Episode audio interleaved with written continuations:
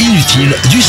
Eh, mauvaise nouvelle pour les amateurs de soda. Es-tu euh, amatrice de soda, Alors, pas ma du chère tout. Camille Je me souviens même pas la dernière fois dans ma vie où j'ai bu du soda. C'est vrai, bah t'as bien raison parce qu'en plus de conduire à l'obésité et au diabète, l'abus de soda ferait vieillir prématurément. Ah bah, Ah, ouais, oui, c'est c'est pour ça que- sucré toutes les. c'est pour ça que t'as un teint de bébé, Mais toi. tout à fait, tout à fait. C'est en tout cas ce qu'ont découvert des scientifiques américains. Les chercheurs ont surveillé durant plusieurs années 5300 Américains âgés de 20 à 65 ans avant de leur prélever du sang pour examiner leurs chromosomes.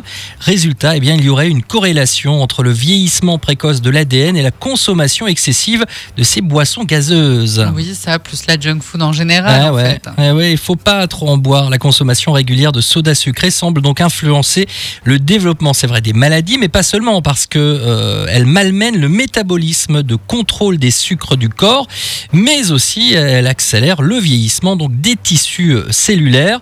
Absorber euh, 60 centilitres de boissons gazeuses tous les jours, soit euh, à peu près deux canettes, reviendrait en fait à prendre en âge prématurément 4,6 années. Ah ouais, dit comme ça, c'est euh, Ah oui, c'est donc concret. C'est hein. ouais, ouais, c'est pas bien. Faut arrêter de boire trop de soda. N'est-ce pas, Michel Euh, oui. Mais moi, j'ai- j'ai- tu sais quoi, j'ai j'ai beaucoup réduit euh, ma T'as beaucoup consommation de réduit. Ah, soda. Ouais. Et je me sens beaucoup plus en forme et beaucoup plus jeune. Ben voilà.